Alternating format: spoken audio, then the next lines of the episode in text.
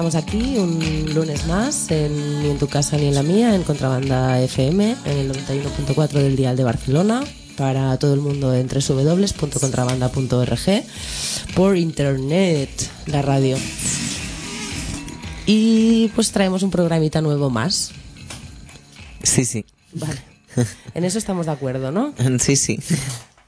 Molt bé, pues eh, antes de empezar, hoy vamos a, mm, a, de ya la sección un poco de actualidad y de noticias y de comentarios varios que tenemos, convocatorias, etcétera.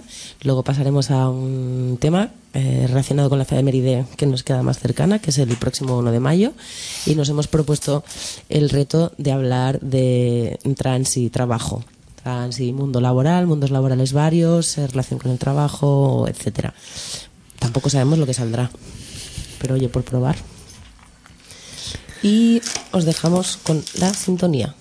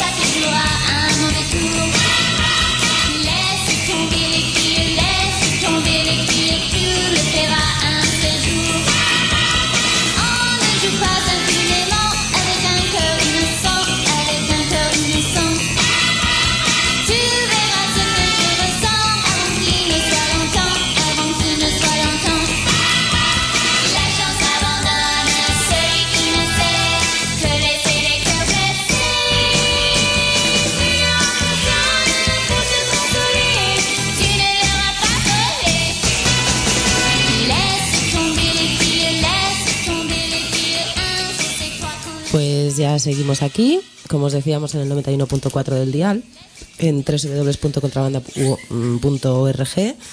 Hoy lunes, día 29 de abril, en el más rigurosísimo directo. Y hoy, por suerte, por desgracia, no traemos contenidos enlatados, que nos hubiese gustado traer alguna cosilla grabada si habíamos intentado montar un experimento ¿no? como de juntar a varias personas que nos contasen un poco su relación con el mundo laboral, pero no ha podido ser mucho, entonces nos tendréis de viva voz. Bueno, para la próxima. Para, la próxima, para trabajo 2. por supuesto, con esto también. Gracias por subirme el micro, ¿no? Está subida en el, en el otro. Sigue, sigue. Vale, pues. Eh, ¿A qué quería decir? Ah, que por ese motivo nos gustaría mucho que nos llamaseis, que quien nos esté escuchando, pues que nos llame a lo largo del programa para contarnos, bueno, tanto una experiencia como una opinión o una apreciación o cualquier cosa que tenga que ver con el tema. Y decimos el teléfono. Sí, sí, dale. 93 317 73 66. Eso, y que nos podéis llamar. Eh, empezaremos, antes podéis ir calentando, ir pensando, ir cogiendo energías y ánimos para llamarnos, pero antes eh, empezamos con un pequeño apartado de convocatorias para los próximos días que vienen. De hecho, para mañana y pasado mañana. Hoy sí que vamos, pero súper eh, en el presente continuo. Estamos súper actualizadas. Pues empezamos con mañana, el 30 de abril. Eh, bueno, solo hemos, hemos encontrado dos convocatorias que tienen que ver con 1 de mayo. Una es en Gracia, que es a las siete y media, se convoca en Fontana y es una marcha contra la miseria y la explotación. Y la otra es en Ubarris, a las 7 hay una concentración en la, en la sede del distrito de Nou Barris y el cartel decía mil no, 14.807. Muy bé, molt bé, molt bé. Sí, sí. Persones de nou barris a l'atur pel dret al treball digne. Mm. Pues está, esto es lo que tengo para el día, para mañana. Pues muy bien, que esto a mí me hace pensar, ¿no? La idea del trabajo digna, que, que después aparece un montón en, en, un montón de textos, bueno, noticias así que yo he encontrado y que me ha dado que pensar, pero ya comentamos luego si acaso. Sí, la palabra digno, ¿no? En general que no. La palabra digno asociada a trabajo, ¿no? A trabajo, cualquier cosa, o a barrio, o a ropa, o a, a muchas cosas. Sí, pero a, vida, por ejemplo, a mí no me rechina tanto, ¿no? Como a trabajo, pero. Ahí como se nota de que pecojeamos. Bueno, eh, para el 1 de mayo, mmm, ¿comentamos las de la mañana? Sí, sí. Venga, porque he dicho, mira, vamos a comentar todo porque, para que no digan ¿eh? que, que, no, que no vamos más por un lado que otro. Pues a las 11 de la mañana eh, la CNT ha convocado en el Parque de las Tres Chimenellas. Como yo he visto algunos carteles que hablan de manifestación, pero yo creo que no es, sino que va a haber, va a estar como en un lugar fijo con paradetas y parlamentos y así pero bueno, no, no tengo muy, muy claro qué es exactamente. Un evento, un evento. Un evento, Eh, también a las 11 eh, está convocada la manifestación a Plaza Universitat, ¿vale? que está convocada por la izquierda independentista. Ajá. Y la, el lema... Conviertes la broma de independentista en algo... Igual. ¿Qué pasa? que a veces te saltas la N de independentista y dices independentista, cosa que me resulta muy gratificante, vale. tengo que decirlo. Vale. Eh, nosaltres produïm, nosaltres decidim. T'ha agradat? Molt bé. Vale. Pues aquest és el lema. I a les 6 de la tarda hi ha una manifestació que és la manifestació anticapitalista es diu així, als països, a la plaça dels Països Catalans, a Sants. A las 6, ¿no? A las 6. ¿Vols dir tu el lema? Es que no el sé. Vale, pues ni UE, que vol dir Unió Europea, ni capitalisme, poder popular. Aquest és el lema. I vols dir l'altra la, convocatòria? Ah, sí, aquesta sí la sé. pues hi ha una convocatòria... Bueno, però igual m'haureu d'ajudar, eh? Hi ha una convocatòria a les 5.30, a les 17.30, a les 5 i mitja, eh, a, a la plaça de Sants per anar juntes a la plaça dels Països Catalans on comença aquesta manifestació anticapitalista per l'1 de maig, eh, que és una convocatòria mm, amb el títol, si no m'equivoco, No ens identifiquem, Eh, llavors la idea, aquí és on m'haureu d'ajudar, la idea és anar juntes, pues això, no? S'ha convocat a, la, a les 5 i mitja per arribar a les 6 a la plaça dels Països Catalans, anar juntes sense identificació dins d'aquesta campanya que s'està organitzant des darrere Guarda Moviment i, i potser algun altre col·lectiu, eh, per, per no identificar-nos, perquè al final no tenim per què identificar-nos per anar pel carrer, no? Sí. sí, la idea una mica és oblidar-se la identificació. Vale? Llavors, qui vulgui venir a aquesta, a aquesta convocatòria pues, li recomana, se la recomana que realment en la pràctica, en la realitat, en la vida real, oblidi la documentació a casa, que és, bueno, és el millor, no? Però bueno, cadascú pot fer el que vulgui. Mm. I, y eso, la idea de la... ¿Lo explico un poquito? Sí, sí, sí, sí, sí Pues la idea de la campaña es esta, ¿no? que no tenemos por qué identificarnos, sobre todo pues cuando la policía o los mozos de escuadra no van identificados, cuando ellos sí deberían hacerlo porque son eh, funcionarios del Estado que están cumpliendo bueno un oficio y para ello deben ir debidamente identificados. ¿Y qué pasa? Eh, como no se identifican, pues son impunes. ¿no? Como no podemos saber quién hace qué, en qué momento, pues no, luego no hay ningún tipo de represalias ni nos, ni nos podemos, ni podemos decir nada al respecto. Por lo tanto, se ha empezado esta campaña, también se está haciendo en Madrid, ahora no, no recuerdo muy bien, creo que es, se llama, es algo muy parecido.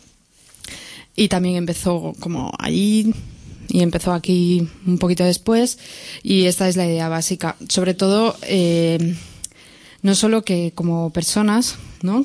tengamos el derecho al anonimato en la calle, sino que nos organicemos en grupo y le plantemos cara y podamos ejercer este derecho a, a no ir identificados. Entonces, eh, esta convocatoria es un poco la primera convocatoria que se hace así grande. Ya ha habido algunos casos de personas que se han negado a identificarse y, y- y que se han grabado en vídeo o no y que luego se han colgado en las redes sociales y tal.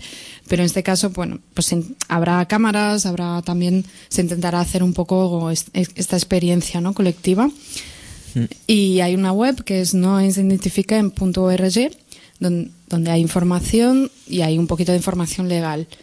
¿Vale? Sobre todo que es importante que sepamos también las consecuencias de no ir identificado. Y un poco las recomendaciones legales son estas. Si vamos a decir que no, que nos hemos olvidado el DNI en casa, pues lo mejor, el DNI o el NIO, el pasaporte o lo que sea, lo mejor es que digan que nos lo dejemos de verdad y que y si se nos pide la identificación, que digamos el nombre y el número de nuestro documento, pues podemos decir que preferimos hacerlo en comisaría. Entonces, nada, pues si nos quieren llevar a toda esa comisaría, pues nos llevarán y ya está. Allí sí que se recomienda identificarse porque si no, bueno, ya la cosa puede tener más consecuencias. Pero ya está, esta es la idea. Entonces, la, es una pregunta que te pregunto. La idea es eh, si nos apetece participar de esta acción o campaña o evento. eh, la idea es ir a Plaza de Sans para ir todas juntas. Eso es, por si, por si hay controles, eh, como ha habido en otras ocasiones en que la policía hace los checkpoints antes de, ¿no? Cuando se, antes del lugar donde se convoca una manifestación, pues por si acaso se ha convocado este caso media hora antes en, en la Plaza de Sanz, muy cerquita, y es para ir todas juntas. Claro. O sea que la idea es si a alguien le apetece no identificarse, pero eh, no, no va a llegar a esta convocatoria, igual no es muy buena idea ir no identificada y sola.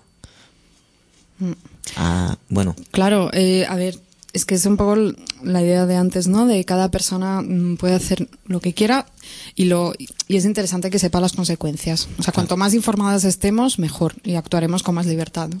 Si yo quiero ir por la calle con mi sin documentación, puedo hacerlo sabiendo lo que y sobre todo si soy consciente de lo que dice la ley, aunque no me importe, pero yo lo sé. Entonces, cuando vengan a a multarme o tal por no ir identificada, pues yo diré que no, que no por ley no tengo por qué ir identificada, que es un vacío, hay un vacío legal. Y bueno, es eso, aprenderme un poco los argu- argumentos y saber que no, no me pueden multar por no ir con DNI. Otra cosa es que yo me niegue, una vez en comisaría, a identificarme. Entonces pueden alegar desobediencia, creo que era.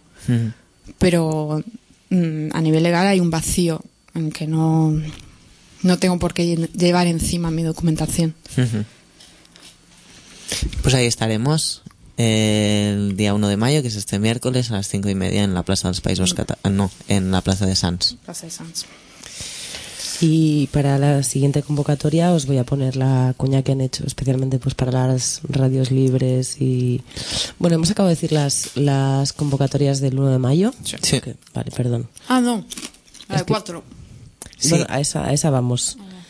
Eh, bueno, y antes del, del 4 de mayo hay también un encuentro este jueves a nivel de, campaña contra las torturas y la impunidad institucional, pero de entrada os dejamos con la falca que han hecho las compañeras para esta para este sábado. 2004, tras repetidas e ininterrumpidas agresiones y coacciones a los presos de la cárcel de Cuatro Camins por parte de los carceleros, surge de forma espontánea y para ejercer su autodefensa un motín secundado por decenas de presos hartos de vejaciones y humillaciones.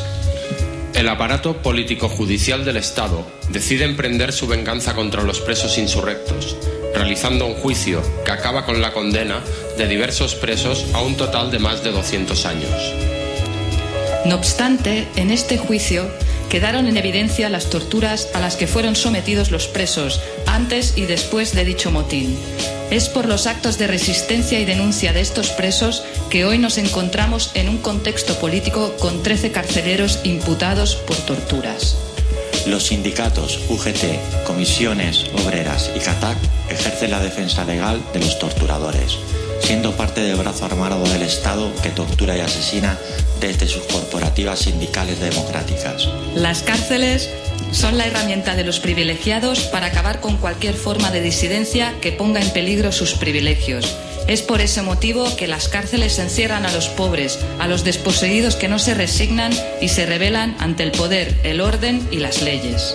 Sábado 4 de mayo, 5 y media de la tarde, manifestación en Rambla del Raval, frente a UGT. Lunes 6 de mayo, 9 de la mañana, concentración a las puertas de la Audiencia Provincial de Barcelona, día de declaración de los represaliados. Semana del 13 de mayo, acciones dentro y fuera de la cárcel descentralizadas. Por ellos, por nosotros y por la destrucción de todo aquello que nos oprime. Ni cárceles, ni CIES, ni centros de menores, ni psiquiátricos. Hacemos un llamamiento a la solidaridad con los represaliados por este caso y con todas las personas presas que son sometidas a torturas en todas las cárceles del Estado y del mundo. Más información en torturascuadracamins2004.wordpress.com. Dinamitemos los muros de todas las cárceles. Acabemos con todas las formas de dominio. Autodefensa, autodefensa, autodefensa. Abajo los muros. Los muros. Esos muros que encierran a nuestros amigos. Abajo los muros. Abajo los muros. Esos muros que encierran. Pues habéis oído esta falca que han hecho las compañeras de, de la campaña de, de, eh, contra las torturas de Cuatro Camins en el 2004, eh, que se marca también dentro de una campaña más amplia o que tiene vínculos con la campaña de prisión igual a tortura. Eh, animaros desde aquí también, que nunca está de más decirlo, que si tenéis alguna convocatoria, alguna campaña que queráis o sencillamente os apetece hacer difusión de, de, de eventos, pues eh, que tengan cabida en las radios libres, solo tenéis que hacernos llegar los audios y desde aquí pues nosotras o otros programas los difundiremos, que estaremos encantadas. Hacernos una llamadica también. Y bueno, pues recordar un poco que ya se ha dicho en, en, en este audio que este sábado día 4 hay una mani contra las las torturas la impunidad, las torturas interinstitucionales, pero antes hay una mesa redonda en la, en la aula magna o la facultad, no sé qué. De la V Raval. Eso. Eh, este jueves a las 7 de la tarde, creo, si no me equivoco. Avisaros que seguramente va a estar petado de gente, que va a ser bastante difícil entrar porque es un sitio chico para, para la envergadura de acto que están planificando. Pero bueno, es una especie de mesa redonda donde se van a poner en comunicación eh, bastantes luchas que tienen que ver con esta impunidad institucional, con el maltrato y la tortura institucional también, ¿no? Entonces estarán también eh, estos balas de goma. Ojo con tu ojo, también estarán las eh, prostitutas indignadas, si no me equivoco Genera. eh, genera. Y bueno, y así como un. La PA. Mm. Y, y ah, eh, bueno, no lo digo porque ahora no, no lo recuerdo. Es sorpresa. Sí, es que ya sabes cómo son mis recuerdos, ¿no? Que van como a trozos y, y queda un poco mal en directo. Mm. Y bueno, sobre todo animaros a que os paséis por esta manifestación a las cinco y media en la Rambla del Raval. El día Eh, 4. Ujú. Recordaros que, como decía también la cuña, creo, eh, es delante de UGT Prisiones porque fueron los, en este caso hay que señalar a los sindicatos porque tanto UGT Prisiones como comisiones como CATAC, CATAC. fueron los que defendieron a los carceleros que torturaron a, a diferentes personas eh, previamente al, al propio motín de Cuatro Camins y luego en la, en la durísima represión que recibieron estas personas eh, post eh, motín. Eh, antes, después, durante, o sea, que, que nos quede claro que no es un hecho aislado y que la cárcel se tortura. Y también una novedad que nos aporta este juicio es que se empieza a señalar a la casta médica, una casta a la que desde aquí también le tenemos muchas ganas, eh, que es una eh, colaboradora necesaria no para encubrir las torturas que se llevan a cabo en las prisiones. Y en este juicio pues se está empezando a señalar también a los servicios médicos de las prisiones. Recordar desde aquí eh, que no dependen de de sanidad en este caso, sino del Departamento de Interior, todo el sistema sanitario que tiene que ver con, con los espacios penitenciarios y por lo tanto son, bueno, ya lo he dicho, colaboradores necesarios. Eh, para informaros tenéis el blog eh, torturas4camins2004.wordpress.com y también podéis encontrar información en, en eh, Preso Igual a Tortura. Bueno, y, el, sí, y la del lunes, que también se ha dicho. Ya. Y ya está. Hasta aquí la agenda, ¿no? Me parece. Ah, no, falta la, el día. Falta eh, algo relacionado en este sentido con la efeméride, que también si, si queréis consultar un poco unos links de enlace también en este en este blog torturas 4 caminos 2004.wordpress.com también salen y es un poco la- el recordatorio a siete años vista de los hechos de Atenco. ¿no? Si queréis un poco... Mm, pues yo no sé si lo si voy a ser capaz de contarlo muy bien, pero lo intento y me, me apuntáis. Em, pues hace siete años en un contexto de lucha por la tierra en México eh, hubo unos episodios de represión brutal por parte del Estado y a- bueno pues aparte de otros tipos de, represión y tortura. Hubo muchas mujeres que estaban participando de, de esas protestas y algunas que ni siquiera estaban participando pero estaban por ahí eh, que fueron sometidas a tortura sexual por parte de policía y funcionarios del Estado. Eh, y entonces, eh, que es algo bastante cotidiano, en realidad, en situaciones de conflicto, em, y ellas decidieron denunciarlo, em, lo denunciaron delante del Estado, que, mm, pues, bueno, claro, pues no les hizo mucho caso porque era el mismo Estado el que había ejercido esa violencia eh, hacia esas mujeres. Entonces denunciaron contra el Comité Nacional Mexicano de Derechos Humanos y contra un comité interamericano, no, y en un comité interamericano de derechos humanos.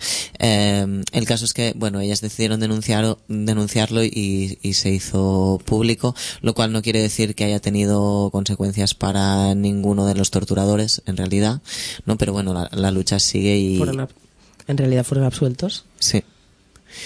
Y, y ellas siguen denunciándolo y siguen, pues eso, ¿no? Con, con la mirada al frente, sabiendo que, que, fueron sometidas a tortura y que al final la tortura sexual hacia las mujeres eh, es un, una forma de, hacer efectiva la posesión que, el Estado tiene de, de nuestros cuerpos de alguna forma, ¿no? De- o de sus cuerpos, de los cuerpos de las mujeres.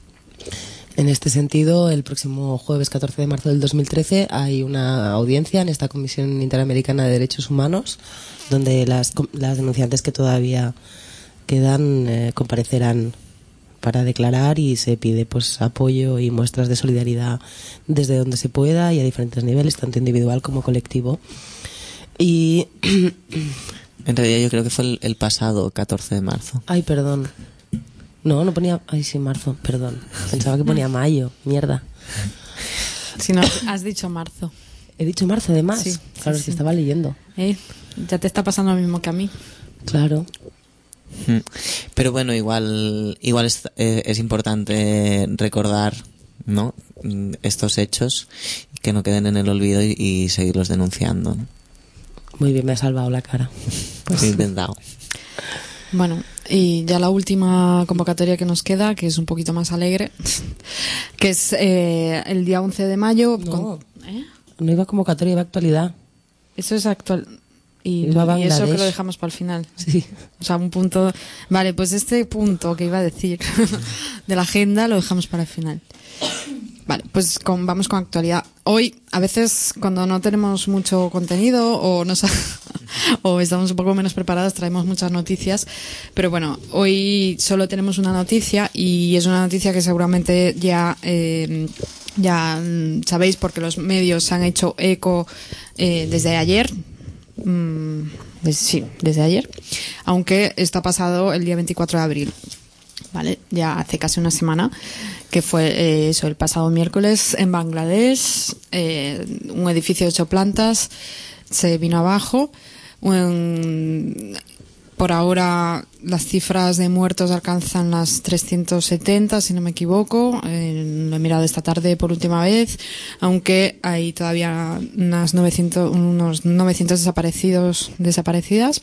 Parece que en la planta trabajaban más de 3.000 trabajadoras, el 90% mujeres.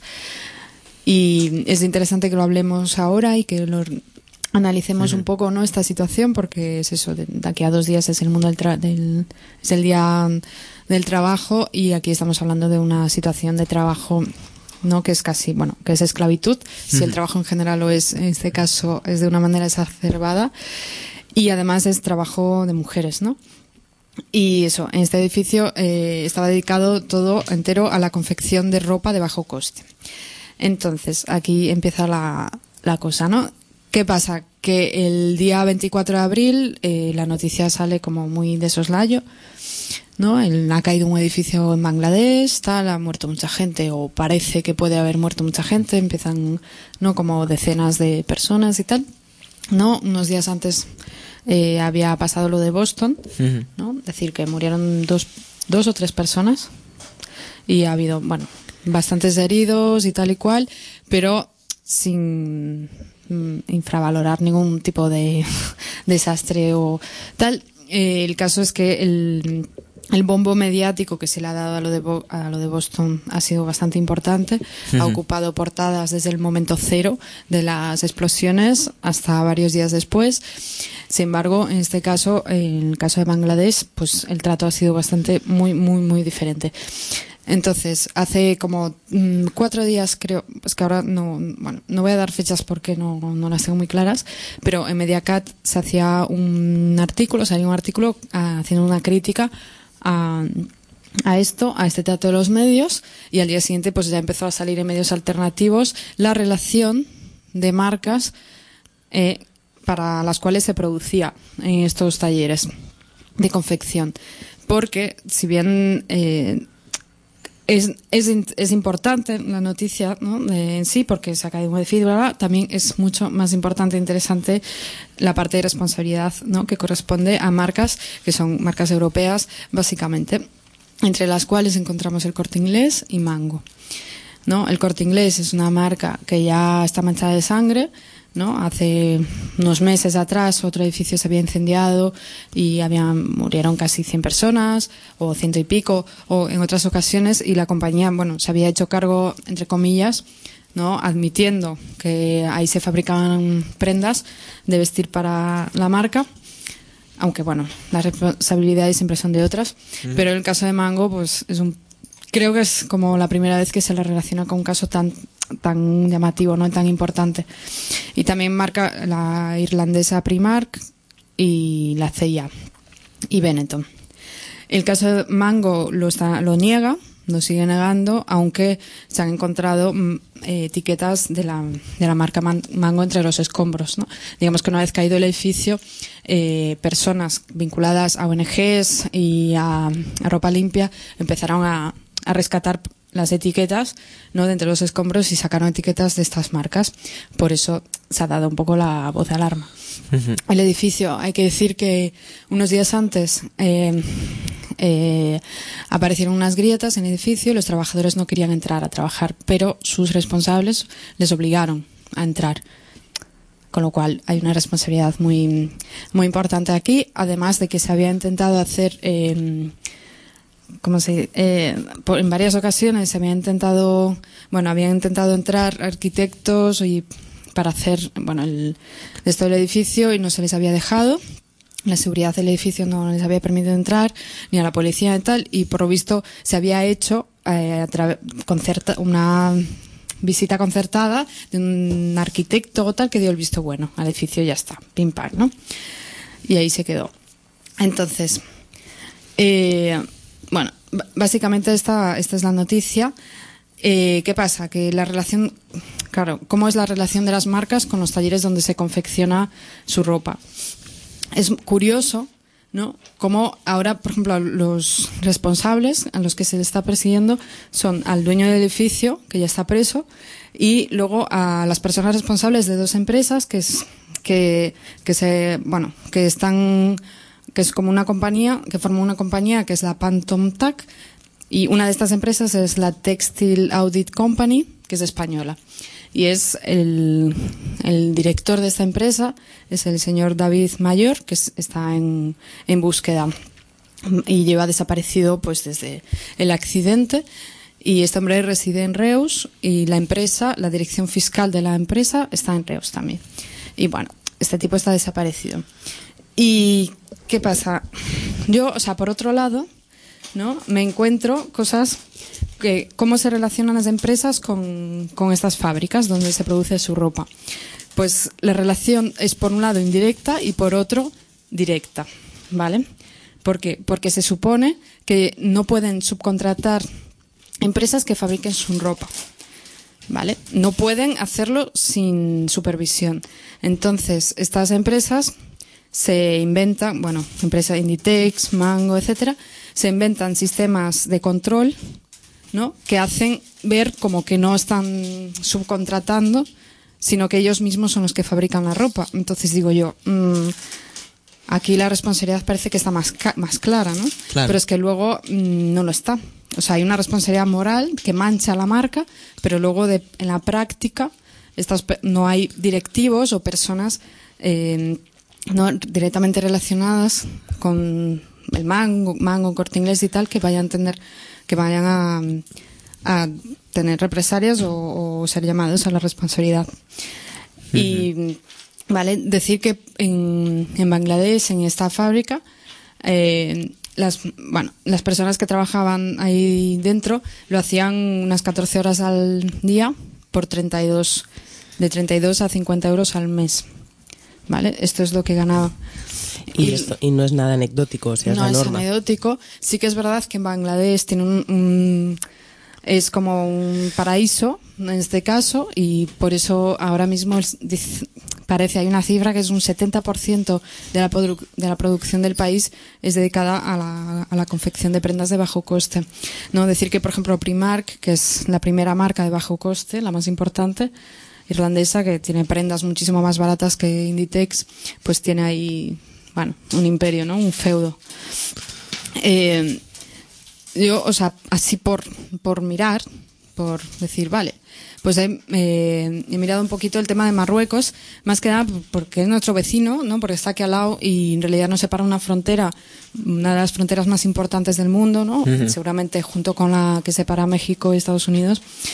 Y, y la verdad es que es, es curioso eh, ver que ahí va, también está Mango. Es que ahora le hemos cogido manía a Mango, porque aquí siempre estamos poniendo a parir a Inditex. Ahora no, ya hace rato. Toca. Sí, sí, pero es que digo en el programa, ¿vale? Que siempre estamos con Mango para arriba mango, o Inditex para arriba, Inditex para abajo, pero es que Mango también tiene tela.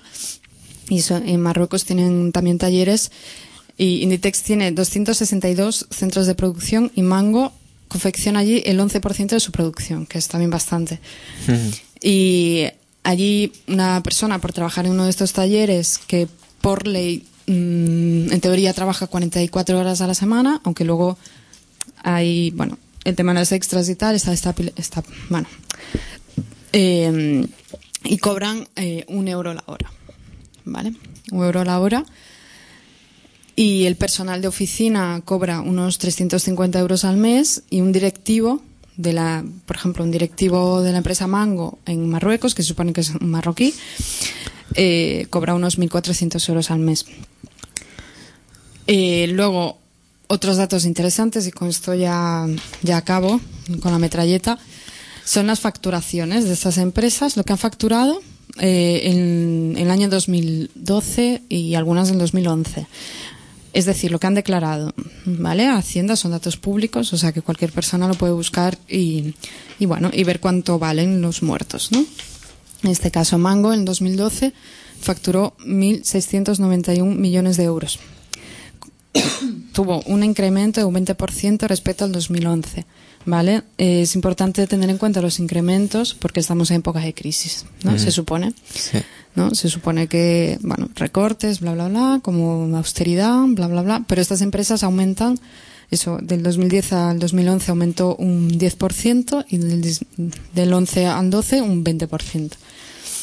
El corte inglés, eh, bueno, claro, este es el, el tal. El rey. El, tengo un dato del 2011 que son 15.778 millones de euros. La CIA, otra compañía también implicada, en el 2012 facturó 6.800 millones de euros. Y Primark, que es la irlandesa, en el 2012 4.652,81 millones de euros, un 15% más que el 2011. Bueno, esto son, es lo que valen los muertos, ¿no? Y, bueno, y por último decir que en Bangladesh en los últimos 15 años se han contabilizado 600 muertes y 3.000 eh, personas heridas solo en talleres de producción de prendas de bajo coste. Y ya está, hasta Claro. aquí. Y eso contando las muertes o las heridas directas, ¿no? Pero seguro que hay un montón de, de consecuencias así sobre las vidas de la gente que nos están contabilizando aquí, ¿no? Y que al final esto es el precio de los muertos, pero no lo que a estas empresas les va a costar, claramente, ¿no? Porque probablemente les va a costar nada. Nada, eso es. Sí, que al final, cuando decimos que el trabajo mata, a veces es literal. ¿no? Sí, aparte, Muchas, bueno, lo que de decía ¿no? al principio, el, el euro a la hora o 30 Mm. euros al mes. Sí. Bueno, desde aquí boicot. Es lo único que se me ocurre por ahora y creo que está bien, ¿no? Que vayamos pensando Mm. qué más se puede hacer. Pero boicot, desde luego. Pues os dejamos con una falquita y un temita mientras vamos preparando el siguiente bloque, que es el bloque así de la chicha, de trans y trabajo.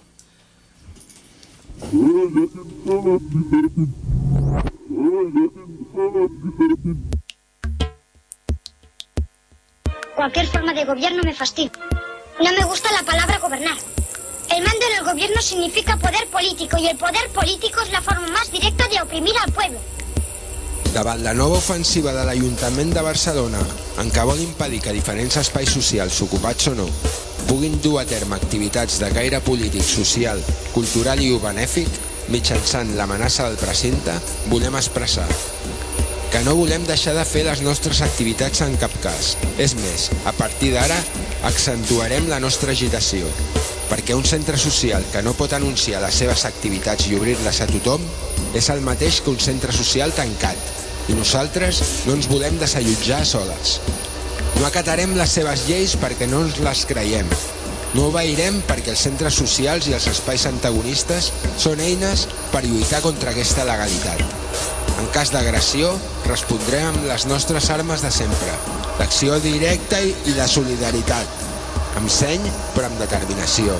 Hem après que unides som més fortes i més enllà de les diferències treballarem colze a colze per defensar els nostres espais. Unió, Acció. autogestió. Ni precintadas ni calladas. Ni precintadas ni calladas. Ni precintadas ni calladas.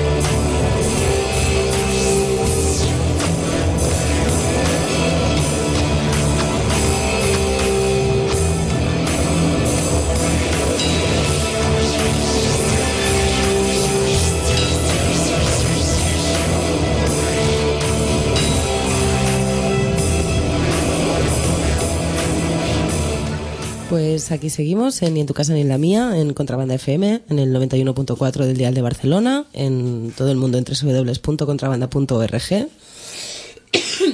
y podéis encontrar nuestro post, nuestros podcasts y otros programas en ni en tu casa ni en la mía.contrabanda.org.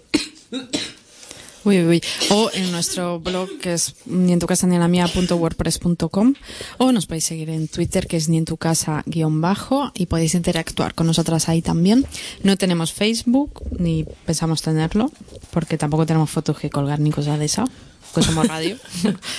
y, y nos podéis llamar ahora, sobre todo en este bloque, en que hablaremos de trabajo, de mundo laboral y relaciones laborales y todo eso. Eh, nos podéis llamar al 93 317 73 66. Eso es. Bueno, un poco nos planteamos esto como una mm, primera aproximación a- al tema laboral, un poco premiadas también por la fecha. Decir que Bueno, premiadas.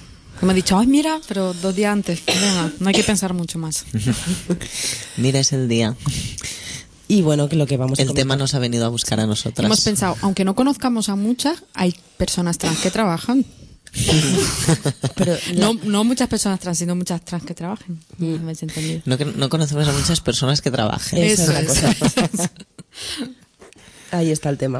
Y bueno, queríamos empezar con un par de, de apreciaciones o, o formulaciones sobre lo que viene a ser las relaciones laborales o el mundo laboral, ¿no? Alrededor del género, un poco que nos planteabas. Sí. Eh, pues un poco por qué eh, es interesante, creemos que es importante tratar este tema, ¿no? O qué relación le vemos con, con la cuestión más específica trans, que es la que solemos abordar en nuestro programa.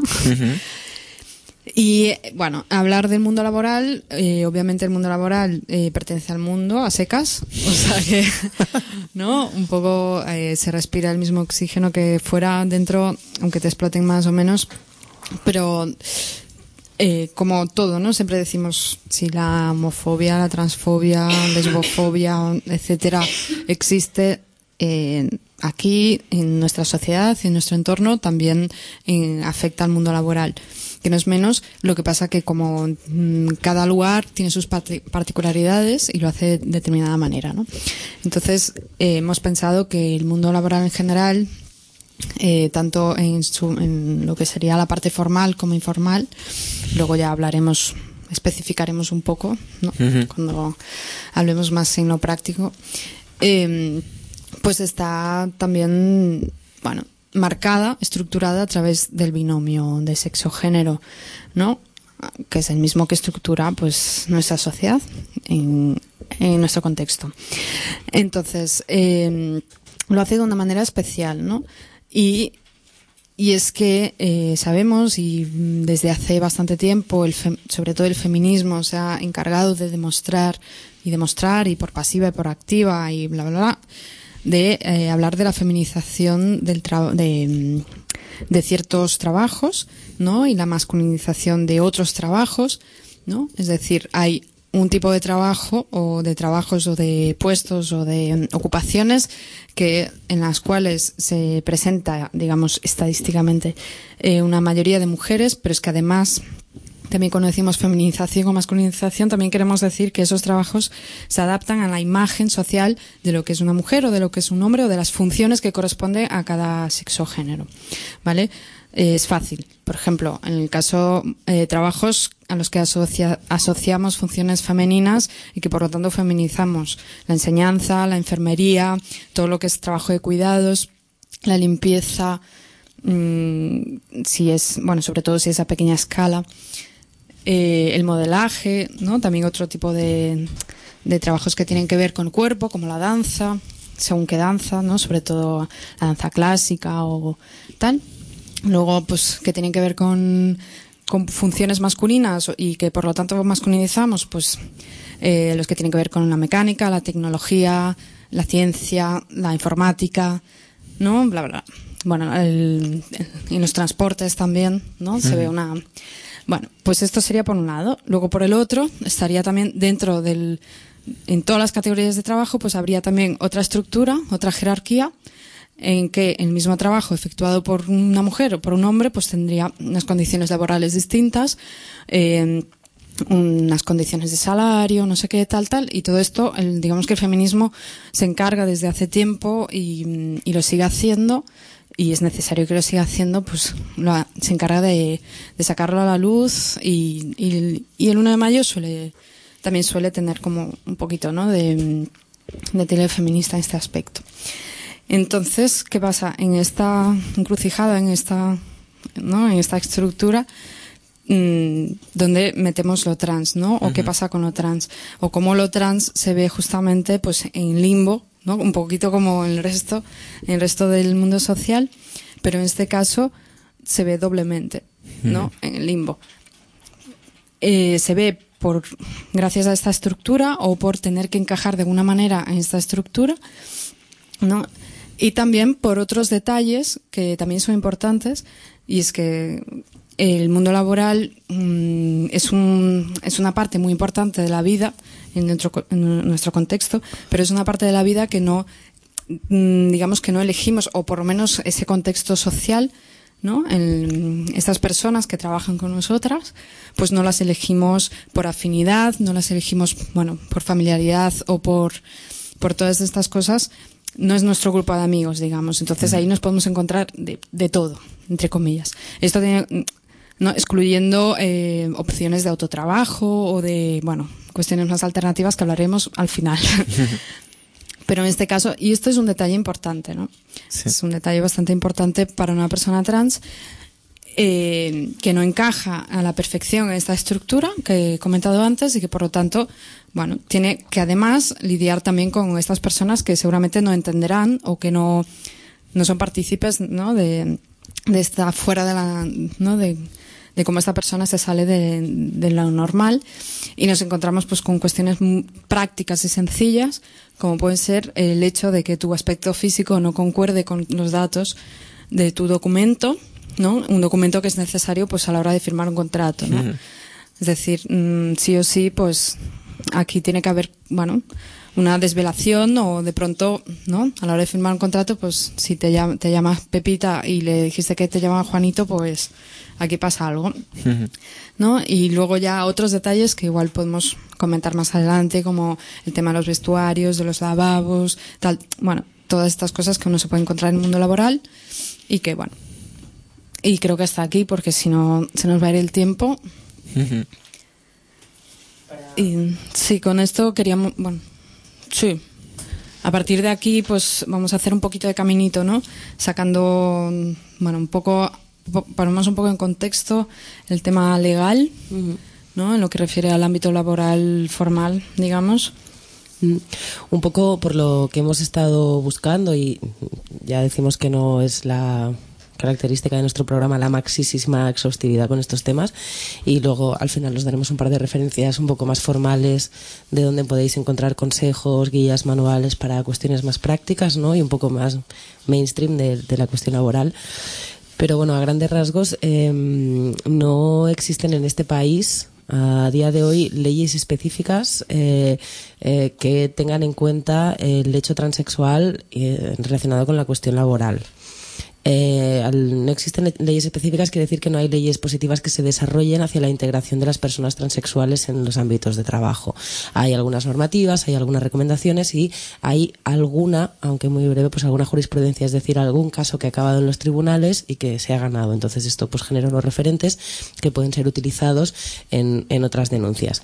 Pero las, la, bueno, pues eso, eh, teníamos noticias desde hace un tiempo de que se quería desarrollar una especie de ley integral contra la homofobia y la transfobia, etcétera, que incluiría toda una serie de, de parámetros que tendrían que ver también incluso con el mundo laboral, ¿no? Pero eso es una, bueno, eso es una iniciativa que surge desde una serie de colectivos que llevan mucho tiempo trabajando con este tema en relación con la Generalitat y con el, el- un poco el, el equipo de gobierno anterior a las elecciones y que es un tema que está ahora mismo un poco estancado según tenemos noticia. Eh, pero bueno, eh, ¿no? que se han oído voces, hay noticias al respecto, ¿no? las consejeras se ha congratulado en la prensa, todos estos rollos, pero no hay nada definido. Entonces, las, un poco lo que existe son leyes marco que tienen que ver con eh, la Constitución, en este caso, que prohíbe la discriminación por razones de, de sexo, género, eh, origen, etcétera, y el Estatuto de los Trabajadores que contempla esta misma línea. Es decir, no hay menciones en positivos, sino que lo que se regula es la no exclusión. ¿no? En este caso, eh, desde hace muy pocos años, la identidad de género es un concepto que se use en estas no exclusiones. O sea, hasta ahora pues se usaba el hecho de orientación sexual, ¿no? También en esa idea de de tenerlo LGBT no en un poco en el mismo paquete como algo que se define como orientación cuando realmente está definiendo un poco mm, cosas un poco mm, diversas no Em, hay mm, cambios significativos que afectan el tema a nivel legal, ¿no? que afectan el tema laboral a nivel legal, y son básicamente dos cambios legislativos más o menos recientes que han afectado. Uno es la, la, ley, de, la ley de, bueno, que afecta al cambio registral de nombre, que si no me equivoco es del 2007, y eh, la ley del matrimonio homosexual, que es de la legisla bueno, del gobierno anterior. Entonces, estas dos leyes afectan en dos sentidos. Una es que aportan un tipo de derechos a las personas en tanto que eh, pueden, bueno, al poder contraer matrimonio con personas a las que se supone pues de tu mismo sexo, en el caso transexual pues podría ser variado, eh, incorpora la adquisición de una serie de derechos que hasta ahora estaban reservados para el mundo heterosexual más básico. ¿no? En este sentido, eh, se genera una visibilización, una salida del armario y tiene que ver con el hecho de mm, poder pedir permisos, eh, no, mm, no tanto pues tu permiso de pues esos 15 días que te dan si te casas, sino el hecho de eh, poder eh, pues tener días de asuntos propios pues para curar pues a un familiar enfermo, etcétera, ¿no? El tema de los hijos compartidos y todo este tema, ¿no? Y el hecho del cambio registral un poco que a la que mm, tú accedes al derecho de cambiar tu nombre, eso tiene que ser comunicado a todas las esferas un poco civiles que tengan que ver con tu documentación, ¿no? Y la laboral es una. En este sentido, eh, est- estos cambios eh, han propiciado un marco en el que no se te puede discriminar, ¿no? Pero como pone en marcha, pues una serie de visibilizaciones que hasta ahora no, o sea, estos derechos no existían y por lo tanto visibiliza situaciones que hasta ahora estaban eh, ocultas por activa o por pasiva, pues por cosas que comentaremos, ¿no? Y un poco a nivel legal, todo lo que se usa en el sentido de la no discriminación a nivel de, de redactados, no exposiciones y tal, eh, eh, lo que se usa para la aparte de los artículos de la no discriminación así en un sentido genérico, un poco lo que se usa es la, la legislación alrededor de la igualdad de derechos entre hombres y mujeres, en este sentido, ¿no? En la ley orgánica para la igualdad efectiva de mujeres y hombres en este Estado. Entonces, no hay, mm, como decíamos, mm, per se, mm, nada que regule la condición transexual en el ámbito laboral, sino que hay como una especie de idea marco de que no se puede discriminar y por lo tanto la identidad transexual entra en este espacio de la no discriminación. ¿no? Cómo lo hace o cómo no es un poco lo que lo que aquí se conflictúa, ¿no? Vale. Aquí, eh, bueno, muy cortito, solo quería decir que el hecho de que no regule ¿no? Como- no quiere decir que no se controle. Es decir, Sí. porque lo que sí que está regulado son otros aspectos que tienen que ver con, con la identidad sexual en el trabajo, ¿no? Si eres mujer, si eres hombre, tal, y quizá, o sea, que, que no esté, que no aparezca, que no haya una regulación específica o que no esté registrado, no quiere decir que, que no haya un control. En ese sentido, la- un poco las asociaciones, colectivos y grupos, incluso eh, secciones sindicales un poco más cercanas o más sensibles a este tema o, o vinculadas a otros colectivos, yo que sé, pues como pues Carla Antonelli y otros espacios como em, la Asociación Transexuales en Andalucía o incluso en Cataluña el colectivo ATC que es la Asociación de Transexuales de Cataluña, que están muy vinculados también a movimientos sindicales y están llevando una lucha fuerte no por un tema de derechos laborales. Eh, las demandas son en esa línea, ¿no? De que sí que existe una regulación de facto que excluye y por lo tanto lo que habría que hacer es hacer una regulación que incluya. ¿no? Y es un poco esta línea un poco más reformista, ¿no? La idea de, de que, bueno, de que la ley nos tiene que proteger, etcétera, etcétera, ¿no? Claro, eso no quiere decir que el mundo laboral sea la panacea, sino que sencillamente es un poco un marco que es muy engañoso, ¿no? Y un poco, por ejemplo, claro oscuro más básico con el tema del cambio registral, un poco que comentábamos fuera de micros, ¿no? Cuando tú pides un, un cambio de nombre y llegas a tu empresa y pides que se te contemple en los papeles tu cambio de nombre legal, eh, por ley y por esta ley del 2007, tú debe- debes llevar, debes tener un diagnóstico de, de disforia de género por parte de un psiquiatra o algún otro profesional médico competente en este tema, pero debes llevar al menos dos años de algún tipo de tratamiento, eh, a poder ser hormonal, etcétera, incluso de algún, bueno, que eh, o un- una experiencia de vida que te, que te sitúe en el género de destino. Es decir, debes llevar un par de años viviendo como el género al que quieres ser. Y eso, siendo el mundo laboral el que es, eh, obliga, o sea, o estás mintiéndole al psiquiatra porque vas a trabajar, eh, quizá en este, en este caso como hombre, cuando tú eres mujer, ¿no? O estás mintiendo en el trabajo porque llevas dos años no vistiéndote como mujer para que no te echen, pero necesitando este tránsito para llegar un día al trabajo y poder poner tus papeles en regla, ¿no? Ese sería, por ejemplo, una de las cuestiones más mm, más flagrantes, ¿no? Que el- este cambio registral te requiere de un proceso en el entorno laboral que no tiene por qué darse de forma cómoda, por, Sí, sí. por usar una palabra suave. bueno, ya, y creo que esto ya hemos hablado ¿no? en otras ocasiones de estos requisitos para ese cambio de registro. No es como tal. Pero aquí yo creo que entra un poco la multiplicidad de estrategias Ahí vamos. posibles y prácticas y que nos encantaría también eh, recibir y tener y por eso mm, os pedimos que nos llaméis al teléfono. Pero, desde luego, ahí es donde está también la capacidad humana para inventar ¿no? y, poder sobrevivir a, a- un poco a esto. Mm. Sí, yo, yo mm, conozco así algunas experiencias, algunas estrategias que si queréis luego cuento.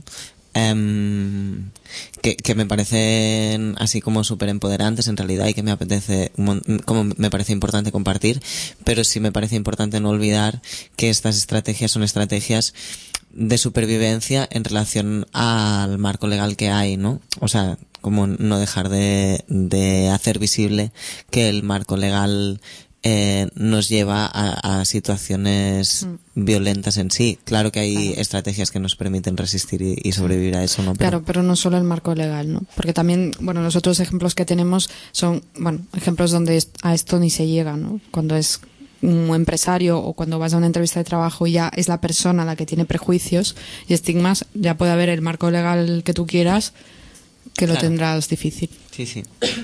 Por ejemplo, em, mm, poniendo algunos ejemplos en este sentido, ¿y vas a poner Sí, alguno? a- antes de hablar así de qué pasa en relación a, a las empresas, así, ¿no? Como más a nivel práctico.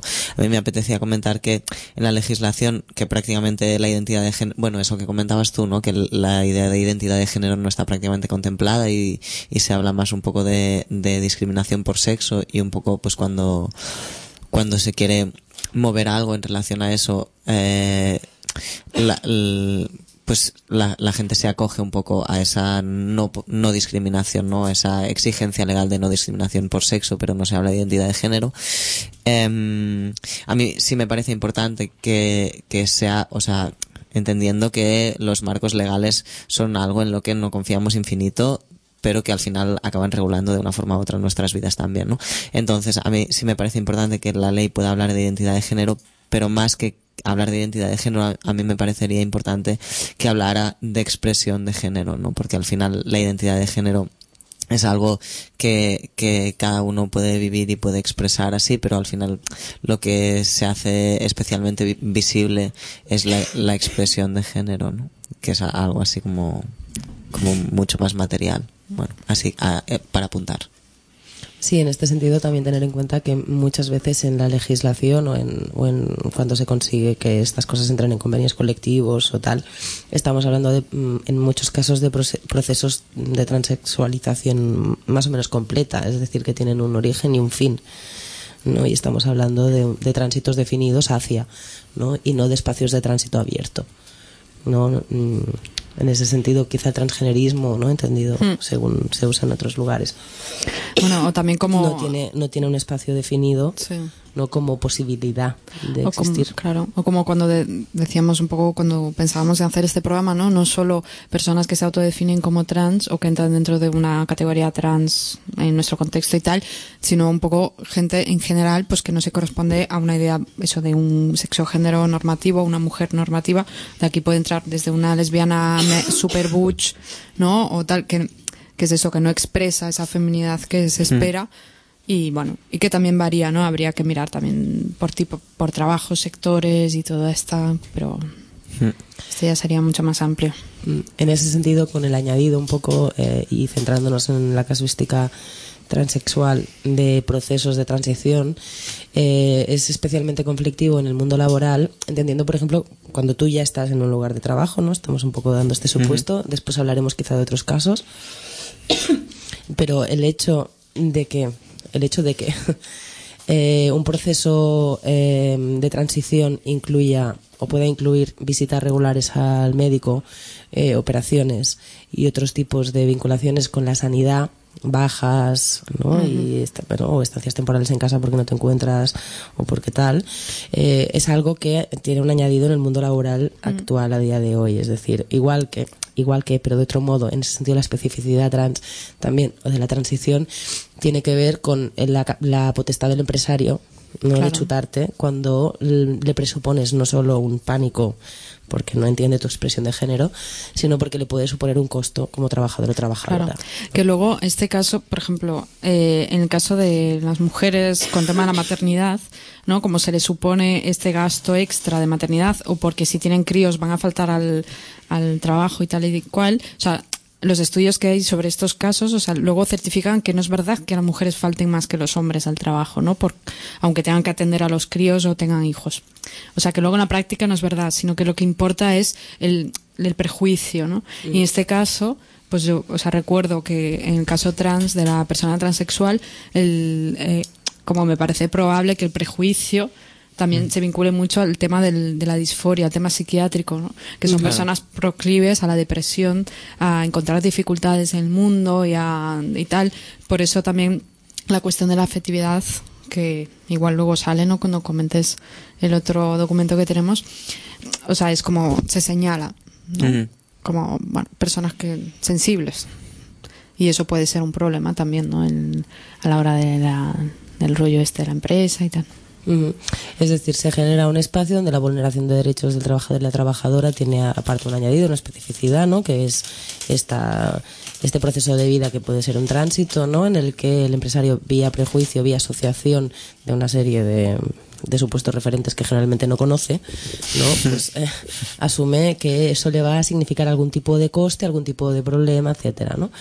Mm, Todo esto siempre, eh, claro, hablamos también de supuestos y de mm, suponemos y nos parece que, porque no encontramos ni estudios ni estadísticas a este respecto y existen muy pocas denuncias espe- específicas, no con, añ- con añadidos de, ¿no? con la especificidad de la transfobia o, o despidos eh, por condición de identidad sexual, porque, mm, por, bueno, entendemos que por diversos motivos, una porque significa también un proceso ¿no? de, de exposición pública de tu condición eh, transexual y también porque, eh, como en muchos otros casos, y en ese sentido está absolutamente implicado en el mundo laboral de hoy, demostrar que tu despido que se te supone procedente es un improcedente es un bueno es una práctica abusiva habitual habitualísima de las empresas es decir encubrir las razones reales de tu despido por pues baja productividad eh, conflicto no Eh, conflicto con otros trabajadores Mm. por- cuando son los otros trabajadores los que te ponen a estar haciendo un Mm. moving o un bullying o ya no recuerdo cómo se Transphobing.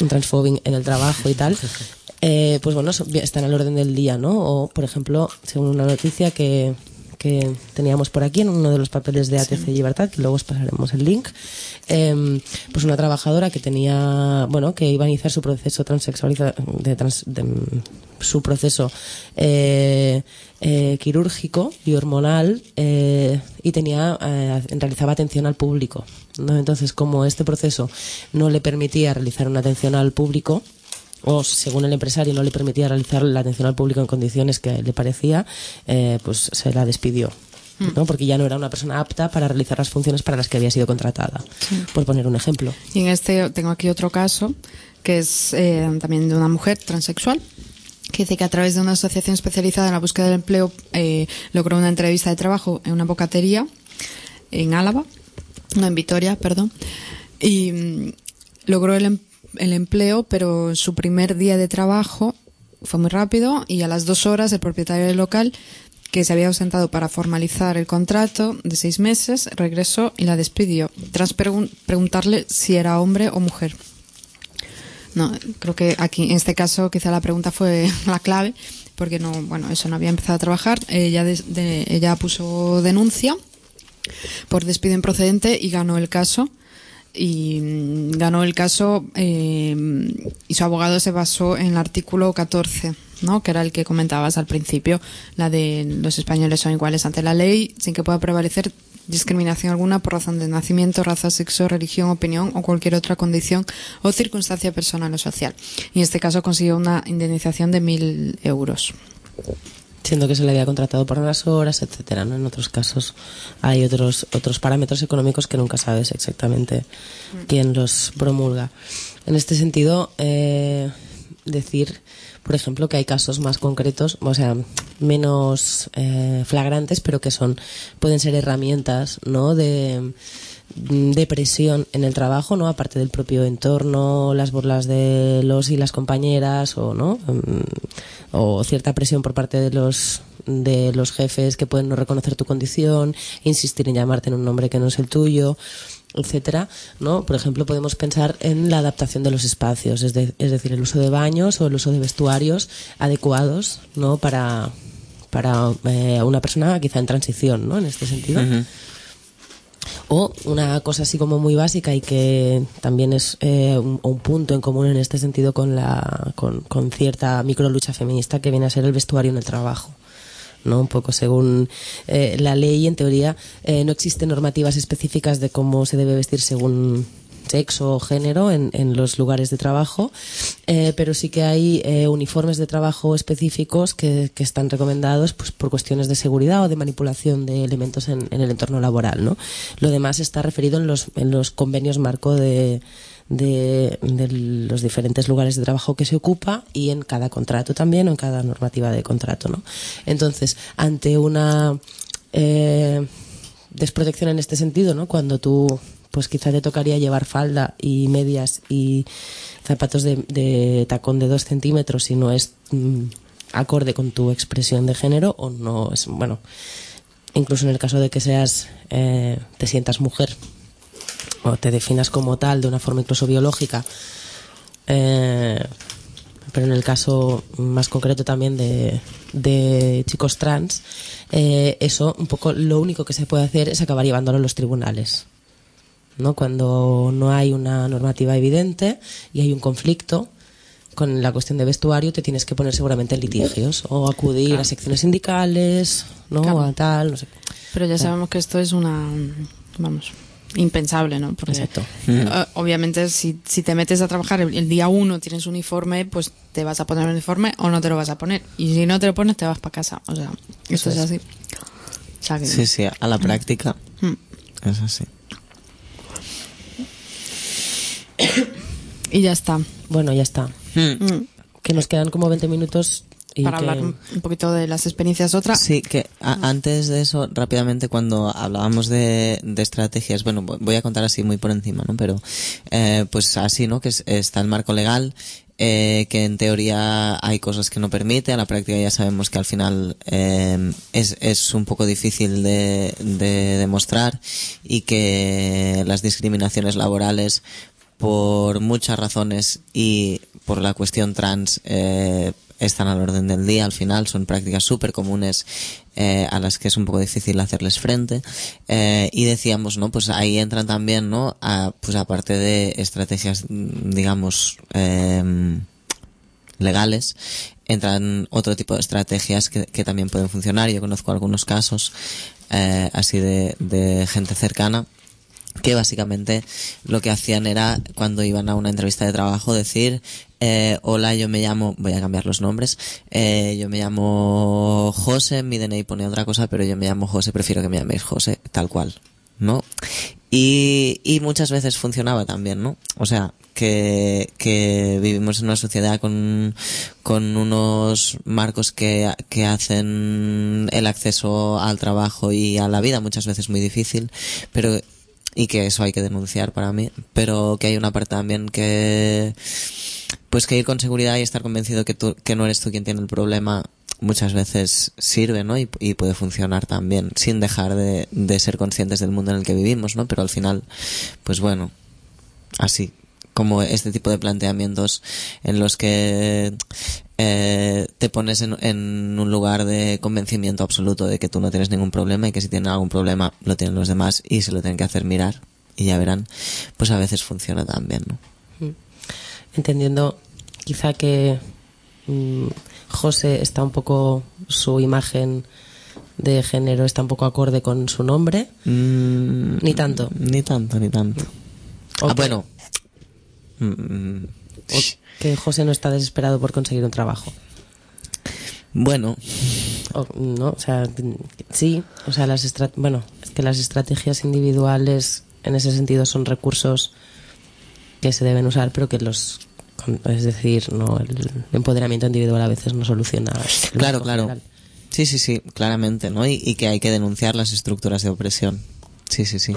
Claro, hay que pensar también que el, el momento en que vivimos y el, y el mundo laboral tal y como es, todas mm, un poco nos disfrazamos, ¿no? Eh, sobre todo cuando vamos a entrevistas de trabajo. Sí. Según, evidentemente hay algunos ámbitos de trabajo privilegiados, o por lo menos yo, desde mi posición de mierda, luego os considero así, que digo, pueden ir como quieran y un poco tener, ¿no? Como esa mm, libertad de pensamiento, pero la mayoría de, mm, de los casos no es así, ¿no? Y nos disfrazamos de muchas maneras, ¿no? Hacemos siempre, intentamos hacer ver lo que no somos, de, bueno, pues parecer pro- proactivos y responsables y ir con las uñas limpias, pero es verdad que en el caso, en este caso, mm, hay un punto importante que es, bueno, se- lo que tú decías, ¿no? De la expresión, de quizá como hemos analizado en muchos otros casos, ¿no? en, bueno, en otros temas, hablando así de otros temas, el tema, no lo que siempre suele causar problemas o provocar prejuicios, estigmas tal, es aquello que uno no sabe muy bien dónde colocar, ¿no?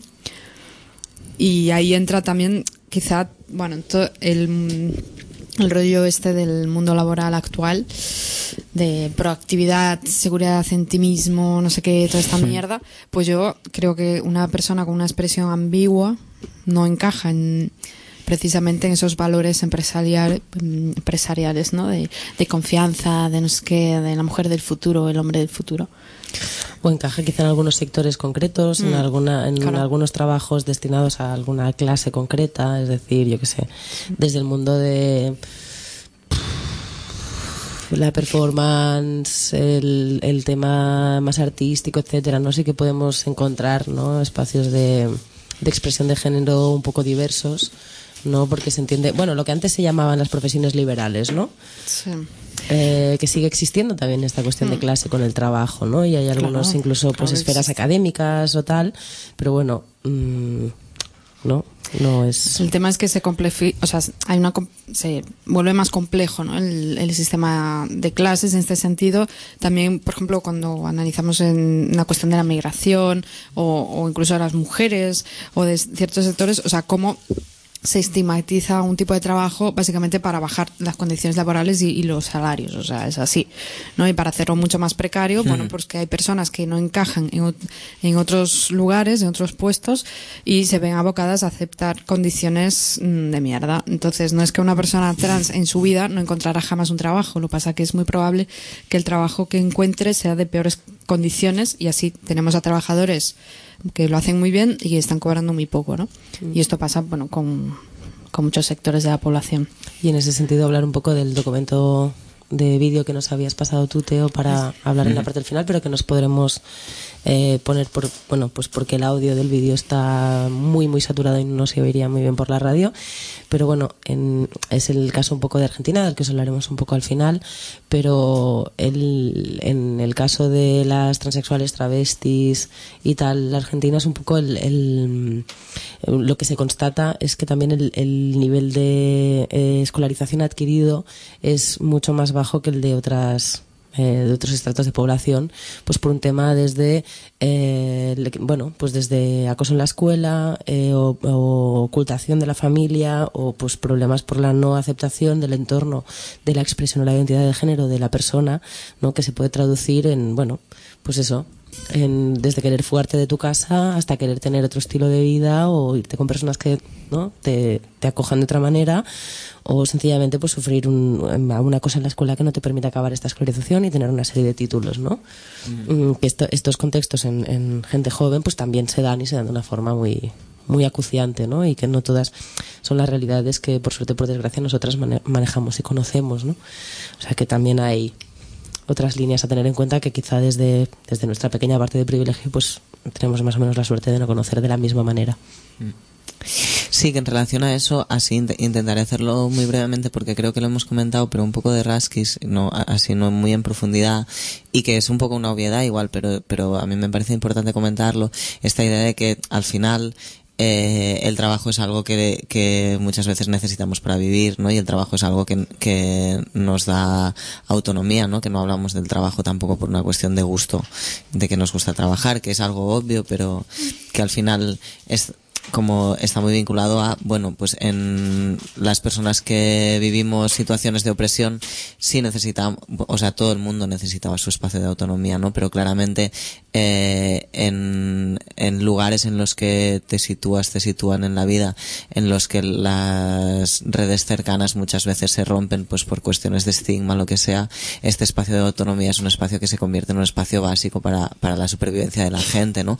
Entonces, esta maniobra del, del sistema de dominación en el que vivimos, estoy hablando del capitalismo, que hace que haya una gente, un, un- gru- muchos grupos sociales de personas que estén en situaciones de opresión, que no tengan esas redes, que necesiten un trabajo para vivir porque, porque no, no pueden tener pues esos vínculos con familia o lo que sea, porque se han roto por una cuestión de estigma y, y, pues eso, ¿no? Que necesiten estos espacios de autonomía y que además no puedan acceder a los espacios de trabajo como el resto del mundo, eh, permite que, bueno, pues lo que tú decías un poco antes, ¿no? Permite que haya gente que pueda aceptar o asumir eh, algunos tipos de trabajo en unas condiciones que de otra forma no, no serían aceptables, ¿no? De alguna forma se arroja a todos esos colectivos, ¿no? A, a unas condiciones de trabajo, eh, pues que de, de otra forma no, no haría nadie, ¿no?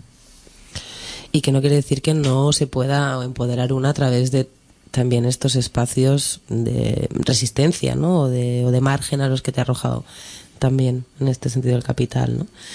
Pero un poco para, para retomar este hilo que planteamos y teniendo en cuenta que nos quedan 10 minutillos, o sea, iremos así justitas, eh, queríamos hablar también de, del espacio no formal del trabajo. Pero viendo que nos quedan 10 minutos, pues quizá podemos dejarlo para aquí, dejarlo para un espacio de trabajo, para un trabajo 2 y realmente pues contactar con estas personas que queríamos contactar y hacer algún pequeño audio. Pues igual sí. ¿Cómo lo veis? Sí, sí, sí. sí. Improvisando en- así en directo. Mm, Yo lo veo, pero igual sí comentar, hace- hacer así un poco de, de avance de lo que iba a ser, ¿no? Pues Yo, o sea, solo decir que como dejamos colgado el tema este de, dos, bueno, de entre lo formal e informal y todo el tema del espectáculo, pues entonces recomiendo una peli que creo que en algún momento hablamos y que, bueno, que es antiquísima, pero, bueno, me he acordado que es Ocaña Retrato Intermitente de nuestro Ventura Pons, que es del año 78, que eso es una peli antiquísima, pero que como es un retrato eh, muy, muy muy retrato.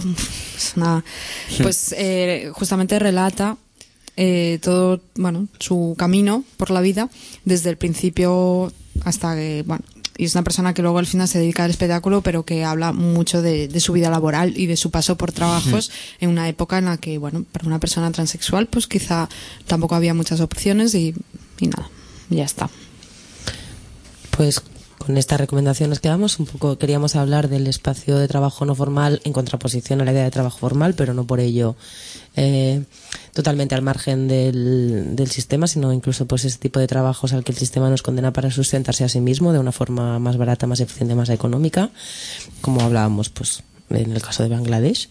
Eh, pero también de, nos, nos apetecía también explorar otros espacios de no formalidad reconocida, ¿no? Como, como elección.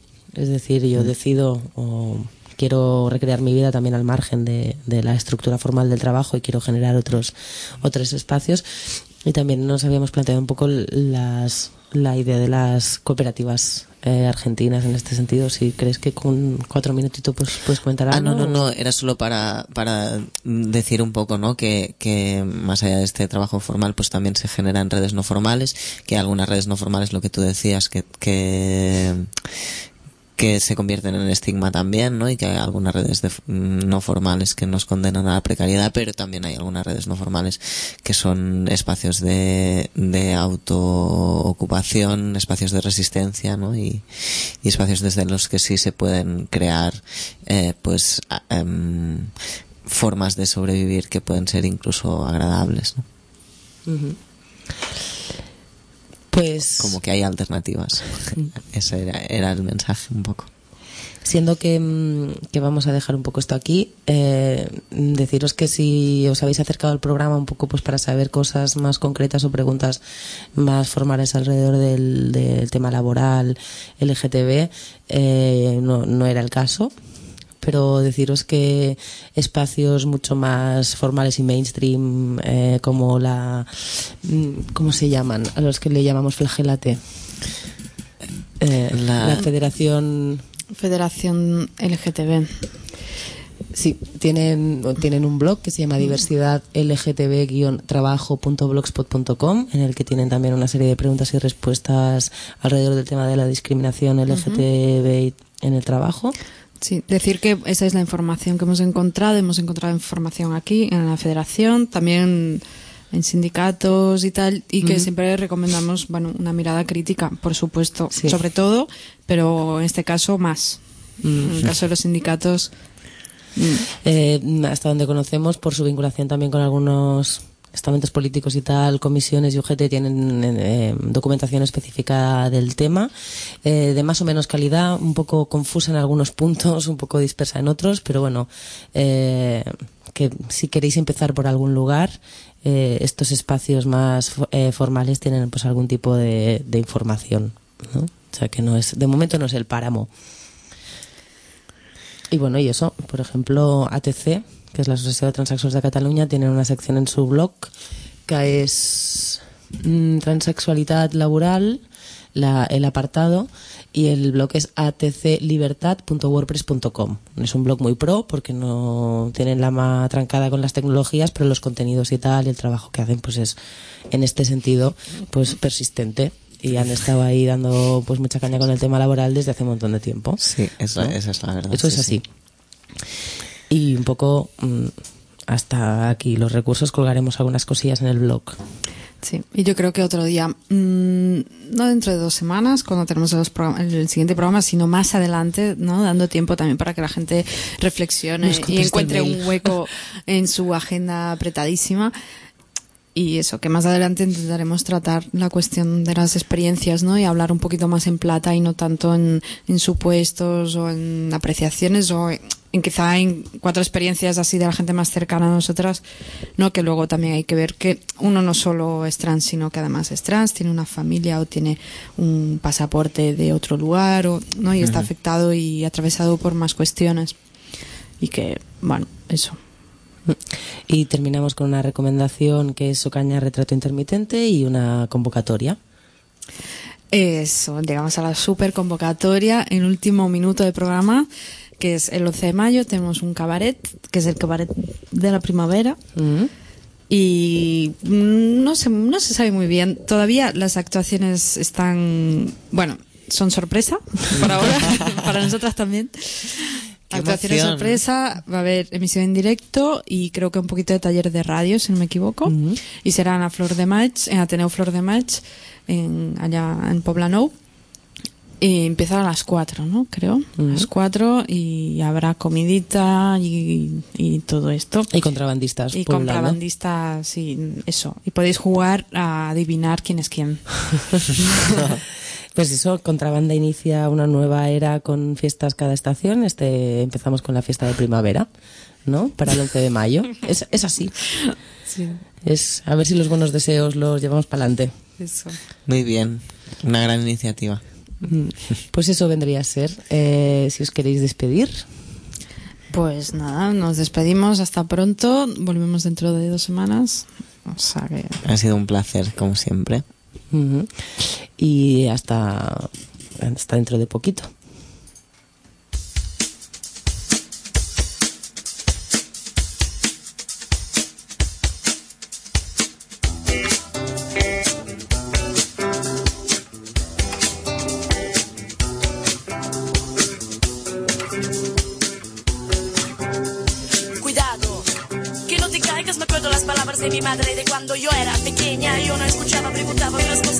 Importancia. Ahora, ahora me acuerdo otra vez. Mi madre con sus ojos grandes que me miraban con amor y con afecto. Madres hacen siempre cosas buenas. Ellas quieren que los hijos y las hijas y las hijas de los hijos no se pierdan las calles. Que no se pierdan, que no se pierdan.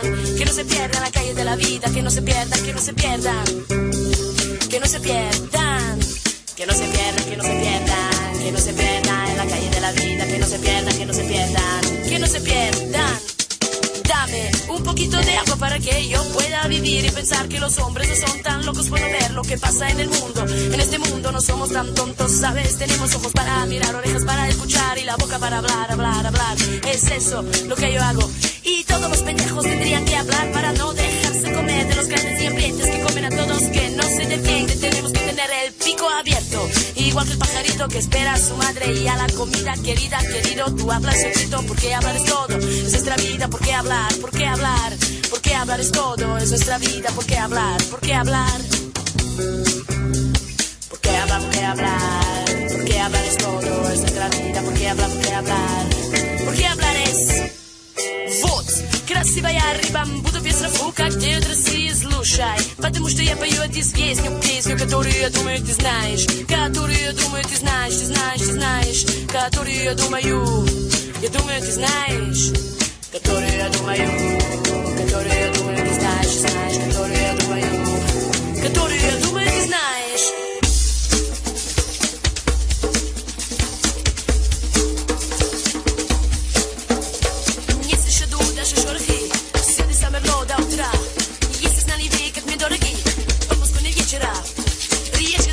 не дышится, вся одного серебра. Песня слышится и не слышится, дети тихие вечера. Теперь, что ж ты, милая, смотришь коса, низко голову наклонят, но без коса, не без коса, все, что на сердце у меня. А разве душе сусуметное?